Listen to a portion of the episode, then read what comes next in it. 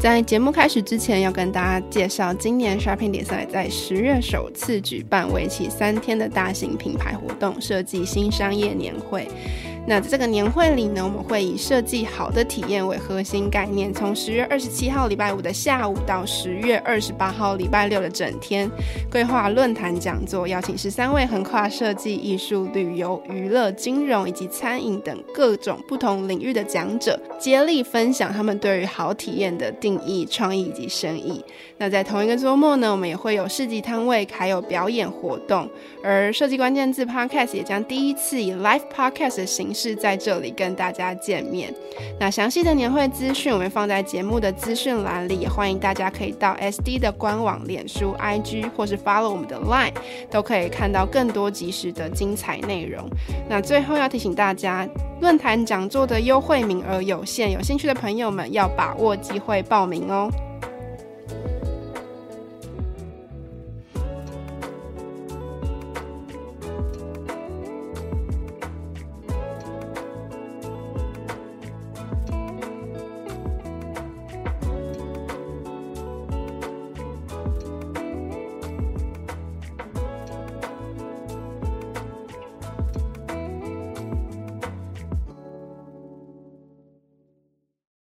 我就觉得哦，好像可以理解，就是我可能从来没有发生过的事情的感受，是一件很棒的事情。就是如果今天真的有发，嗯、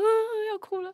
如果今天真的有发生过这件事情的人看了我的表演，然后觉得啊、哦，我在这里得到一点勇气的话，我觉得很开心。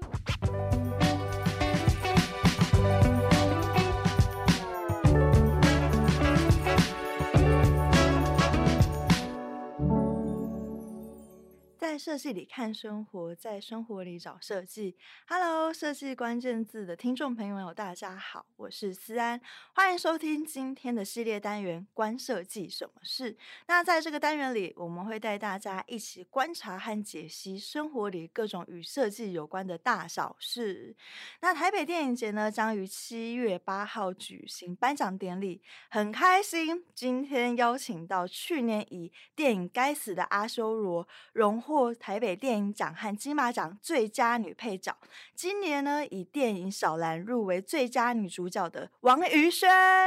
Hello，大家好，我是王宇轩。好，瑜轩，那在这次入围的电影《小兰》中，就是瑜轩你饰演一个对性和爱迷惘的青少女。那当初你在收到剧本的时候，你是怎么揣摩小兰的这种心情啊？在前期的时候，你有做什么样的准备吗？嗯，一开始收到剧本的时候，我阅读完之后跟导演讨论，其实把小兰的心境大概分成三段，就是在一个比较校园的边缘人是第一个阶段，然后到开始恋爱了是第二个阶段，然后跟被伤害之后的第三个阶段。可是我。在设计，我在设计这个角色的时候，就是不希望这三段其实看起来是啪啪啪这样子很突然的转折，所以其实我希望它是一个循序渐进的，然后因为什么事件让他有什么感受，然后这个感受又把它推进到下一步，所以其实这三趴之中还被分成了很多很细小的段落嘛，就有点像是这样。然后前期做的准备其实是我。在演小兰的时候，大概是二十一岁，前一两年对，前一两年的事情。所以其实那个时候，我自己觉得我好像有点忘记高中生是什么样子，啊、就是因为我对。然后我在看剧本的时候，想说高中生真的会这样讲话吗？因为我身边完全没有人会这样讲话，所以其实那个时候我在看剧本的时候，其实超级觉得，嗯，有点自己过不去。就是我不太知道，真的有年轻人会这样讲话，所以我就联络高中的老师，然后请他帮我约了一群高中生。然后对，然后那你跟高中生聊什么吗？我们那时候是有点疫情的时候，所以我们就是在线上，然后我就问他们说：“哎呀，你们现在有用什么交友网站啊？或者是你们对于感情的想法是什么？”然后大概聊了四五个小时吧，除了跟他们聊天，然后跟他们玩一些游戏之外，就是看他们自然的时候到底会怎么讲话，还有他们一些对感情的观念啊，或者是他们对于交友网站，就是其实他们全部都在用。然后可能每一个人对于他们在交友网站上面想要寻求的关系是完全不一样的。然后这件事情也就是让我觉得，哦，原来现在的高中生是这样。虽然年纪好像没有差到非常多岁，但是其实他们在观看这整个网络的世界的看法已经很不一样，习惯也不一样。所以其实前期的时候，我花很多时间在想现在的青少年跟我的差别是什么。然后我要怎么很自然的说出那些我可能过去完全不会说的话，或者是我要怎么接受五秒就是跟我一起对戏的那个校草说出这样子的话的时候，我可以喜欢上他，因为他其实说了一些，就是我自己在现实生活中会觉得啊，这样说话也太不尊重人了吧。他在里面就是痞痞的，然后就有一种痞帅痞帅的感觉。对，然后我生活中完全没有这样子的人，所以其实我在接受自己要喜欢上五秒这件事情，也花了蛮大的。经历，因为我好像比较喜欢安静的人吧，喜欢安静型的。我之前看专访说，你好像比较喜欢木讷型的男性那样子。对，然后热爱运动，然后就是那种人气王，是我从国高中一直都很害怕的人。为什么会害怕啊？因为我国高中的时候就是比较多时间在做自己的事情。就虽然跟熟的人可以好好的玩这样子，但是跟那种真的超级出风头的人，其实是有一点距离的。嗯嗯，所以在小兰的角色塑造的过程里面，就感觉你好像也花了真的很多的心思在揣摩现在的高中生，嗯，他们的想法或他们的一些行为举止是什么？这个部分是其实跟你本身其实真的落差还蛮大的。就刚刚听你讲，然后花了很多时间在接受，无论是爱上那个男主角，或是就是让自己回到那个高中的状态。对，因为在前期的时候，其实跟导演讨论，我就有提出这些台词是真的是现在的年轻人会讲的吗？那他就说，对，我做了填调，大家都这样讲话。我就觉得太疯狂，因为其实还蛮多观众在观影的时候会觉得这些台词。跟他们的生活圈其实是有落差的，就是他们很难相信真的会有人这样讲话。其实这就是一开始的我，然后其实真的接触之后才发现，哦，对，其实现在是有一群人，可能是我们很少去触及的，或者是我们以为不会有这样子的人，但其实他们都真的存在。然后他们其实说这些话，搞不好也没有恶意，或者是他们没有意识到这件事情可能会伤害到人吗？我不知道。嗯嗯嗯，那刚像刚刚于轩有讲到说，小兰她有分三个阶段嘛？那在小兰从恋爱到变成破碎的这个阶段，有一个非常重要的一个事件，就是 私密照外泄的事件。对，然后这也是造成她后来开始可能在交友软体，刚刚于轩有提到用什么样的交友软体，就是寻觅一些。肉体关系的关键，那你觉得这件事情怎么造成小兰的冲击跟变化？那对于这件事情，你在前期的时候有做什么样子的准备吗？嗯，我觉得小兰去交友网站这件事情，其实有点像是她找不到她自己的定位，跟她想要在交友网站寻求存在感，跟她对别人的重要性。然后我觉得，当然每一个人使用交友网站想要寻求东西是不一样的，或者是他们想要得到东西不一样。可是我自己帮小兰设定的是，他想要从交友网站里面得到对我是重要的。我希望有人觉得我是重要的，因为我不知道我现在在做什么，所以我想要找到一个存在感。这是那一段时间小兰会选择使用交友网站的原因。然后我一开始在看小兰的剧本的时候，会。觉得有兴趣的原因，是因为在台湾其实没有那么多剧本在探讨青少年对于情欲还有拥抱自己的身体这件事情。就是这件事情其实也是大家在成长过程中比较容易忽略的，就是要怎么认识自己的身体，跟完全接纳自己的身体，然后再去使用它，或者是执行你想要做的事情。对于小兰来说，其实就是因为她。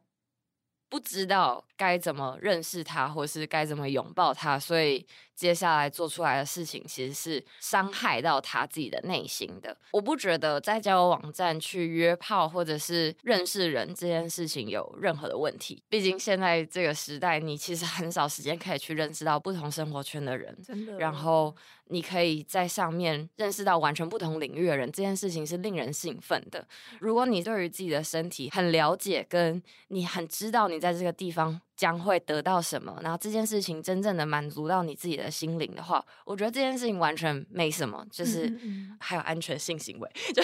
对，嗯，好重要。然后他真正的满足到你的话是 OK 的，但是在小兰的状况就是这件事情其实是伤害到他的，他不知道他为什么要在这里，好像得到什么了，但是他的本质其实是很孤单的，想要寻求一个。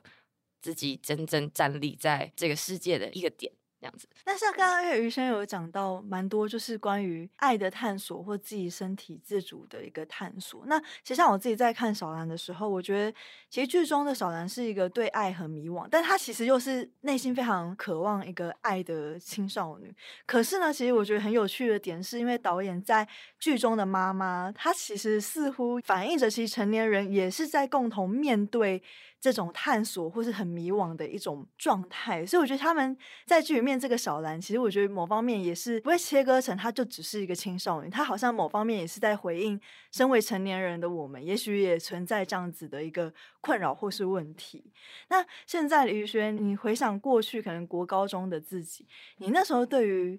爱的定义是什么？然后跟现在有什么比较不一样的地方吗？我先回应那个前面的那个，我觉得这件事情其实也是超级有趣的，因为跟我对戏的妈妈是乃涵姐，然后其实乃涵姐一直就是一个说典型嘛，好像是错的，但是 就是她一直都是一个对自己的身体很自在，然后很知道要怎么表达自己的女性，我觉得超棒。就是 在拍小兰过程中，其实我有想到，因为在我妈妈那个年代，可能对于这些事情是很难启齿的。然后觉得，哦，那他真的就是有这个需求的时候，他会怎么表达他自己？然后觉得这件事情其实也对我来说也蛮有趣的，因为他可能在生了我姐之后，就变成谁谁谁的妈妈，或者是于轩妈妈、雨萍妈妈这样子。那他在这样子的观念之下，他要怎么再继续表达？对我其实也是有情欲的呢。就是这件事情，其实我也觉得在这个剧本里面是蛮有趣的一件事。然后。我觉得对爱的定义哦，因为我国高中都没有谈过恋爱，就是 我真的没有谈过恋爱，我是十八岁之后才谈恋爱的。哎，这什么眼神啊？真的啦，因为我国中的时候有先哈过韩星，你是会去真的追的？对，我有追星过。然后其实我觉得那个时候，其实我也不知道我为什么要追星，有点像是一个。跟同才之间的一个凝聚力嘛，我觉得他们很喜欢，然后他们可能就会一起喜欢，一起听歌，一起可能唱他们歌，跳他们的舞，那种感觉。对对对对，但是，嗯，对我那个时候好像就是这样子。然后我觉得这种爱是很疯狂的，你完全没办法容纳你生活中其他异性，你的眼光就只有你的 idol。对，然后就是觉得啊，就是他们是最棒的。所以其实国中就这样子，然后。国高中的时候又沉迷在漫画这样子，所以看哪一种类型的漫画？我国中王道，对，我国中其实就是在看王道漫画。真的假的？你是王道漫画的？对，我就是少年漫，当然也有少女漫，就是两个超级反差的东西，我超级沉溺在那个里面的。就是，所以其实我都没有在谈恋爱，然后我对那些东西的爱，让我完全没办法接触到 异性。可是那那时候，你对你国高中那些男性同学的看法是什么？就是觉得臭臭的。体育课下课后不要靠近我。就是嗯。我觉得有可能是因为女生可能真的比较早熟的关系。哎、欸，我觉得真的有差。我以前都会觉得说，那种幼稚啊，烦呢、欸，对，讲那种话啦，对，就会那种感觉。然后升上高中的时候，因为是念剧场的，然后我同学全部都是 gay，我完全没有办法 认识任何。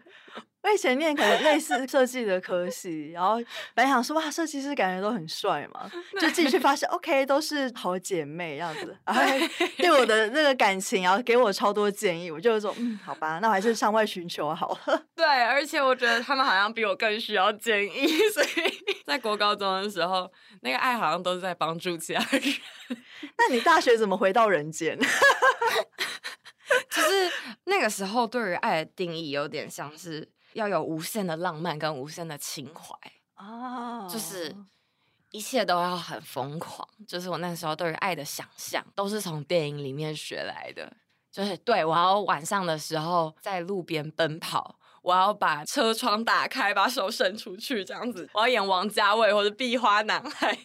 就是我那时候对于爱情的想象就真的是这样。但是我觉得对于现在的话，好像心如止水，然后会拿一个颂钵，然后这样噔，就是好像更像是一个聆听跟沟通的一个挑战嘛。对我来说，以前那些就是哦，它当然会存在，但是更多的好像是。你要听别人说话，跟你要讲出自己的想法，我觉得这才是真的可以更靠近另外一个人的方式。因为我觉得那些浪漫跟情怀，现在在我生活中好像就是那种火树银花啊，然后就 没了。啊，就是 经历了之后就觉得我得到了什么，好像不太知道，但就是哎，好像蛮开心的。这也是一种，就是还是有得到东西，只是不会。因为那些一瞬间的浪漫，然后真的更认识这个人，对。嗯、然后其实这之间还有很多的尊重跟体谅，当然不只是爱情，就是不管是友情或者是亲情也都是。因为其实我在国高中的时候会觉得爱是一件很理所当然的事情，就我觉得我可能被我爸宠坏吧，我不知道。因为爸爸是那种家里的女儿们啊，就是爸爸的公主这样子，然后所以我就是觉得，不管是对朋友什么的，这些东西都是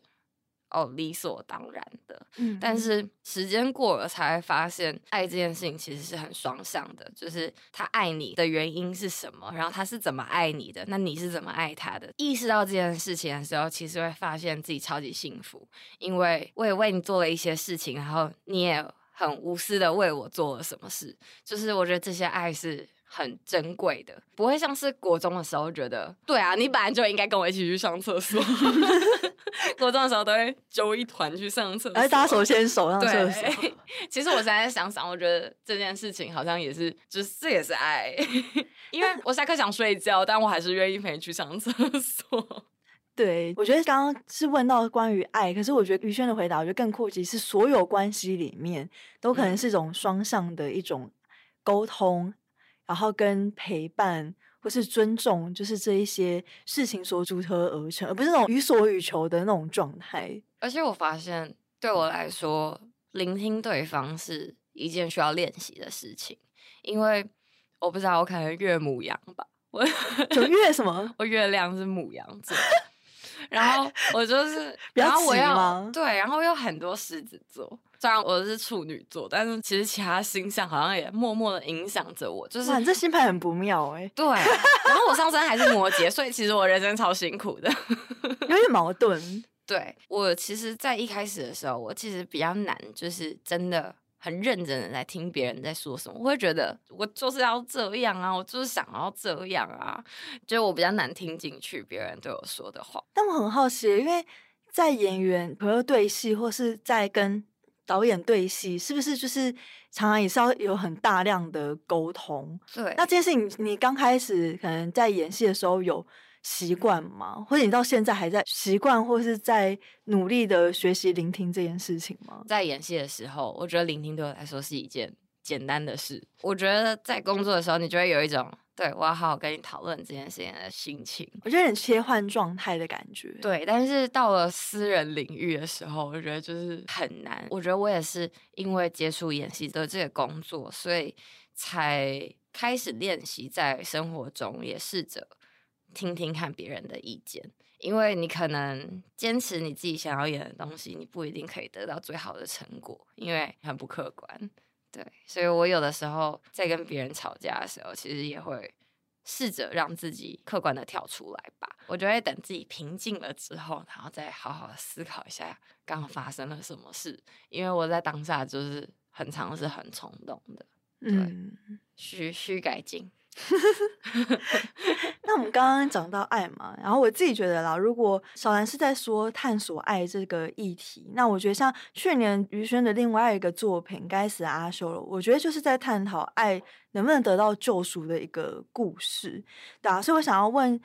于轩就是在《该死阿修罗》里面，你饰演一个出生在社会底层，却在数学上有天赋的一个高中生玲玲。可是呢，玲玲在逞凶斗恶的外表下，却有一个很温暖的心。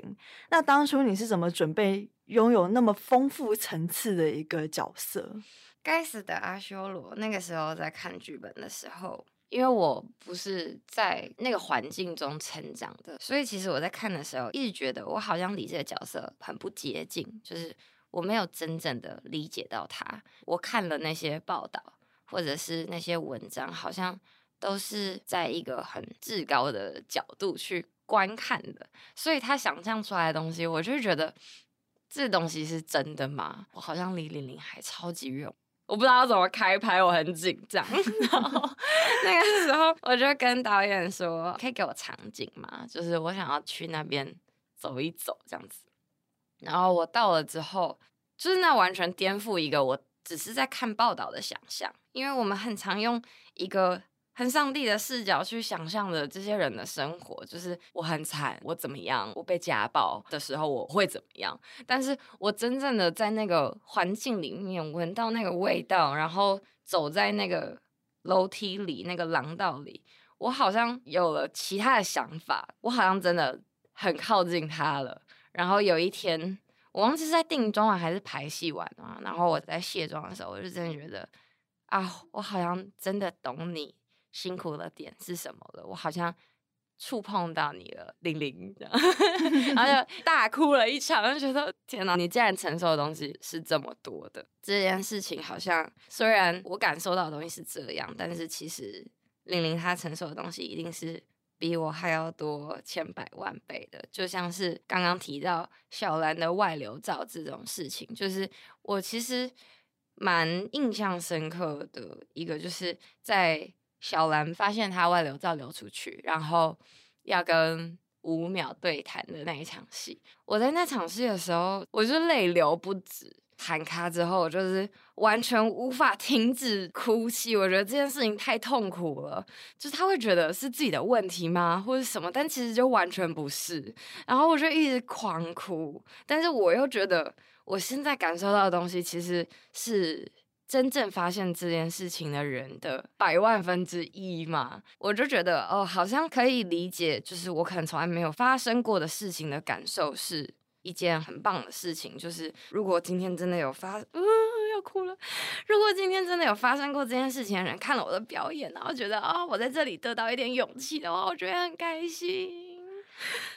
但我觉得这也就是为什么会在这个单元里面，其实想要访谈演员的原因，因为。像刚刚于轩有问说，哎、我其实刚刚有听过你们的节目，想说为什么会想要访谈演员嘛？刚刚宇轩有问，对，其实我觉得就是因为其实演员他拿到了剧本之后，其实大家如果有看过剧本的话，剧本其实就是一堆文字、一堆对话，然后跟各种的转场，早上、晚上、中午这样子。但是我觉得就是因为借由演员他们把剧本内化、消化，宇轩刚刚也跟大家分享的，他怎么去建构一个角色，甚至是实际的去考察。甚至是请求高中老师有一场对谈，这个过程里面，其实我觉得于轩都在设计一个角色。那这个角色就是要跟这个电影的主题很密切的契合，然后呈现在观众面前。那可能拥有同样的状态或创伤的观众，就能在这个当中也得到了安慰，或是得到了一种原来有人懂我的这种感觉，所以我觉得电影其实是非常重要的，演员更是很重要的一个 媒介，这样子。对，那于轩在《该死的阿修罗》之前，其实你也跟娄艺安导演有合作过《失控的谎言》吗？这两部中间其实相隔了蛮多年的合作。那你自己 觉得，在演技上面或者在心境上面，对于演员这个角色的转变是什么？我演《失控谎言》的时候，大概是十四、十五岁。超小、欸，超小，就是我甚至不知道为什么我会站在。可是你当初是有，就是有 audition，对 audition 过，然后有五六个演员嘛，然后选一个。但是我那个时候的心态就是觉得，哦，好玩。但 是当时是抱着就是新鲜的感觉去。对，然后就是哦，姐姐念电影系，哦，电影哎，那时候就是才。刚要升高一吧，然后完全不知道这到底是一个什么样子的状况，我不知道片场会发生什么事，也不知道这个产业在干嘛，我就觉得嗯，好玩。所以其实我那个时候在现场，因为我完全不知道表演是怎么一回事，所以我在现场的时候就是哦，导演叫我干嘛，我就赶快去干嘛。所以在角色的设计上面，其实也没有这么多嘛，就是觉得哦，好。他叫我干嘛，我干嘛，然后觉得哇，现场大家都好严肃哦，哦，大家好早就要来了哦，哦，原来中间要等这么久哦，然后哦，可以回家了吗？其实是有点像这样，然后可能连走路都走的不太顺畅嘛，对，然后其实经过蛮多年，对，应该至少有个五年，有五六六年，对，然后这五六年我除了在学校接触到剧场这然后可能对表演有更多的认识吧，我自己也更清楚的知道我自己是一块什么样子的材料。我了解我自己个性上面的缺陷，或者是我有什么地方是别人可能喜欢或者是不喜欢的。就是其实是在这五六年期间，我好像。也更了解我自己是一个什么样子的人，所以我知道我要怎么运用这些东西，然后借着自己可能在剧场学到的，或者是中间可能很零星的拍了不知道什么，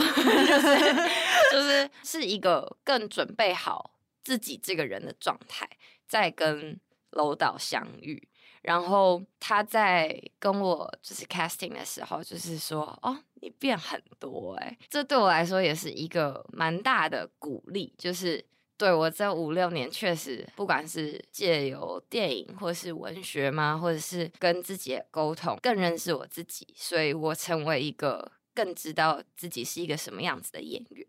然后这件事情让我们在《该死的阿修罗》的合作上更好沟通，然后不会觉得自己像是一个被导演移动的棋子嘛，更像是我们一起在创作这个剧本跟所有的画面。刚我听你讲说，好像是从你这个人，然后再到一个演员，演员这个角色跟你这个人其实是有很大的一个关系的。那我想要知道说你。在这个当中，你是怎么样去从你这个人出发，然后让你在演员这个上面的演技或是各种状态是更加的精进或是进步的？嗯，我觉得了解自己的过程对于演员来说，有点像是你知道你的每一个结构是什么，你对这件事情的看法，或者甚至是假设好了，我一直都不太喜欢自己的手。但是我今天学着去接纳它，然后我觉得这一切都是你终于对自己诚实，因为其实有很多时候是我们不愿意去揭露可能自己会觉得不舒服的事情，或者是。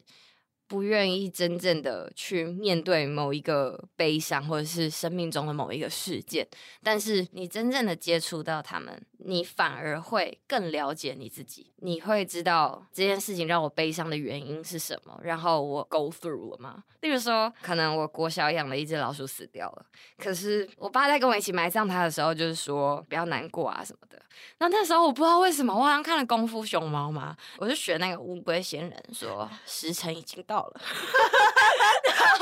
然后然后我就是完全没有哭，但是我其实超难过的。但是这件事情就是一个可能心里的结嘛，可是你从来没有真正的去面对它。然后之后写了一封信给那个老鼠，然后我就好像真的知道为什么我会觉得很难过。不管是家人或是友情，你那些过不了的结是什么？就是你慢慢的去分析你自己，你是一个什么样子的人，你面对什么样子的事情会让你感到悲伤，会让你感到愤怒，你要怎么调节你的愤怒？就是每一个小小的细节，其实就像是在重建一个房子一样，你慢慢把这些东西搭起来，你就会成为一个家，然后这个家是会让你在表演的时候觉得。很安心、很坚强的，不会是你今天在演一个很悲伤的戏的时候，你挖出一个超级痛苦的东西，然后你演完这场戏的时候，你觉得哦，我的天哪，我好痛苦，我不知道怎么排解掉这个东西。但是你真的直视了这个痛苦之后，这个痛苦反而会成为一个你的养分，然后让你知道你要怎么去运作它，你要怎么让它在表演的时候适量的被提出，然后怎么消化这个东西，把它代谢掉。我觉得这好像。对于演员来说是一件很重要的事情，就是你要完完全全的对自己诚实，然后你知道自己是一个什么样子的材料。嗯，嗯，那我想问一下于轩，从演完第一个长篇的电影《失控谎言》后，你是怎么爱上演戏或是当演员？应该是说，在《失控谎言》之后，我也没有觉得拍电影有趣，因为我那时候真的不知道自己在干嘛。但是我喜欢戏剧这件事情，其实是。一直以来的事情嘛，应该是说，因为妈妈在国父纪念馆工作，然后在小巨蛋比较频繁演出之前，其实所有的舞台剧或是音乐剧啊什么的舞剧都是在国父纪念馆演出。嗯。然后那个时候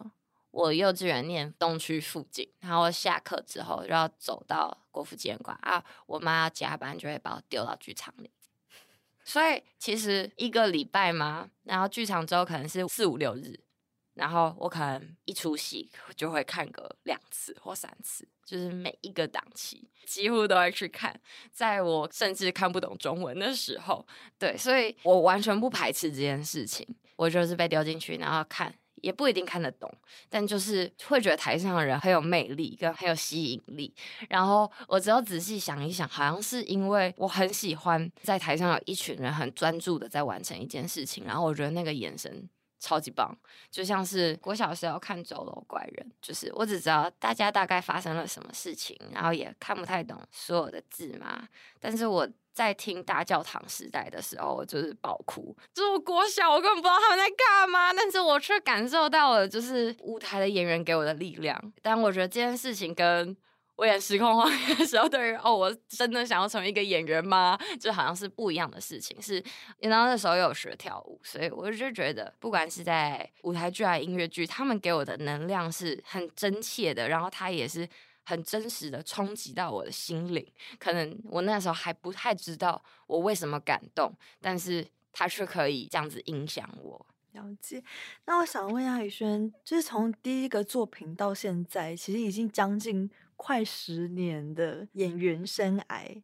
我想知道是什么一直成为你往前的动力？那你有曾遇过卡关的时刻吗？就遇到说啊，我不要当演员了 时刻吗。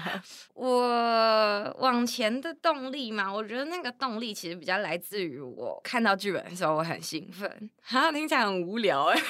就是我其实看到一个我感兴趣的题材，或者是他在讲的事情，我很想要让这件事情被大家知道的时候，我就会很兴奋。然后在一次你可能真的遇到一个对手，是你会感受到在演戏的时候的魔幻的时刻。或者是你今天遇到一个很好的剧本，我觉得那个心情会让可能之前某一些工作的疲累消除的那一个瞬间，带给你对于演戏的这个动力是很大的。它可能只是十秒钟，可是可以驱使你走下三个月，或是下个半年，就是会让你觉得，对，我演戏就是为了要遇到。就是这个 moment 让我觉得很珍贵，然后卡关的时刻嘛，其实我觉得在得奖之后还蛮卡关的。你说去年得了两个奖项之后，其实就陷入了卡关的状况吗？对，其实有两个卡关时期吧。第一个卡关时期有点是高中毕业的时候，我不太确定自己要干嘛，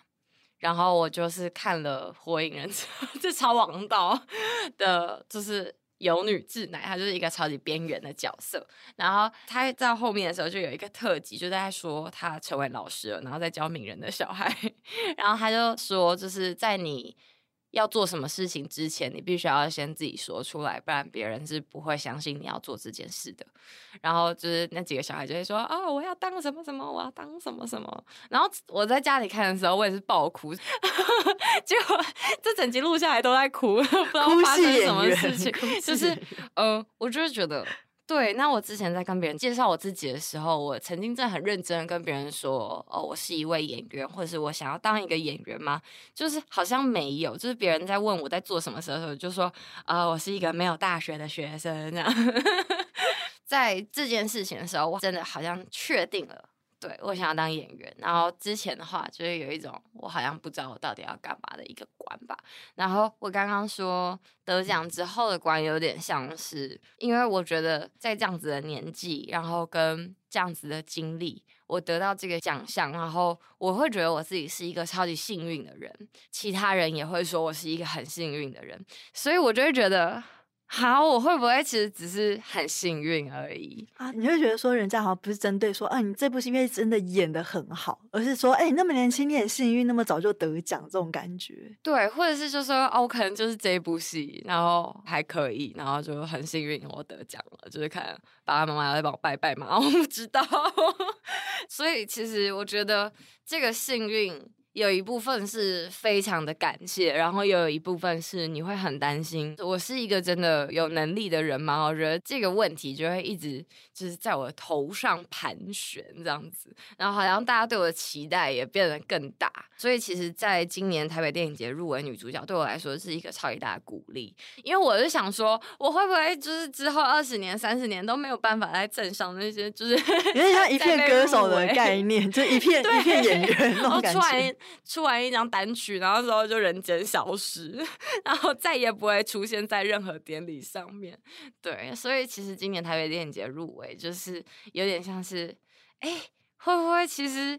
除了幸运之外，你也是有一点什么东西的呢？至少在我心里是一个蛮大的肯定嘛。嗯。嗯，很期待于轩之后的分享。那今天也很谢谢于轩分享自己的演员进化史，以及小兰和该死阿修罗的幕后秘密。那台北电影奖啊，将于七月八号转播颁奖典礼，记得一起在荧幕前面为台湾的电影加油，也为于轩加油。我随缘了。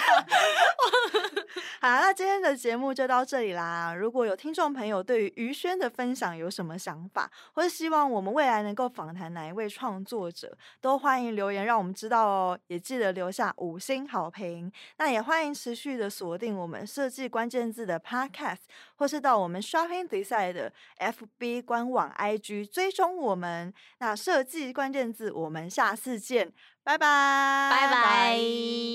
拜拜。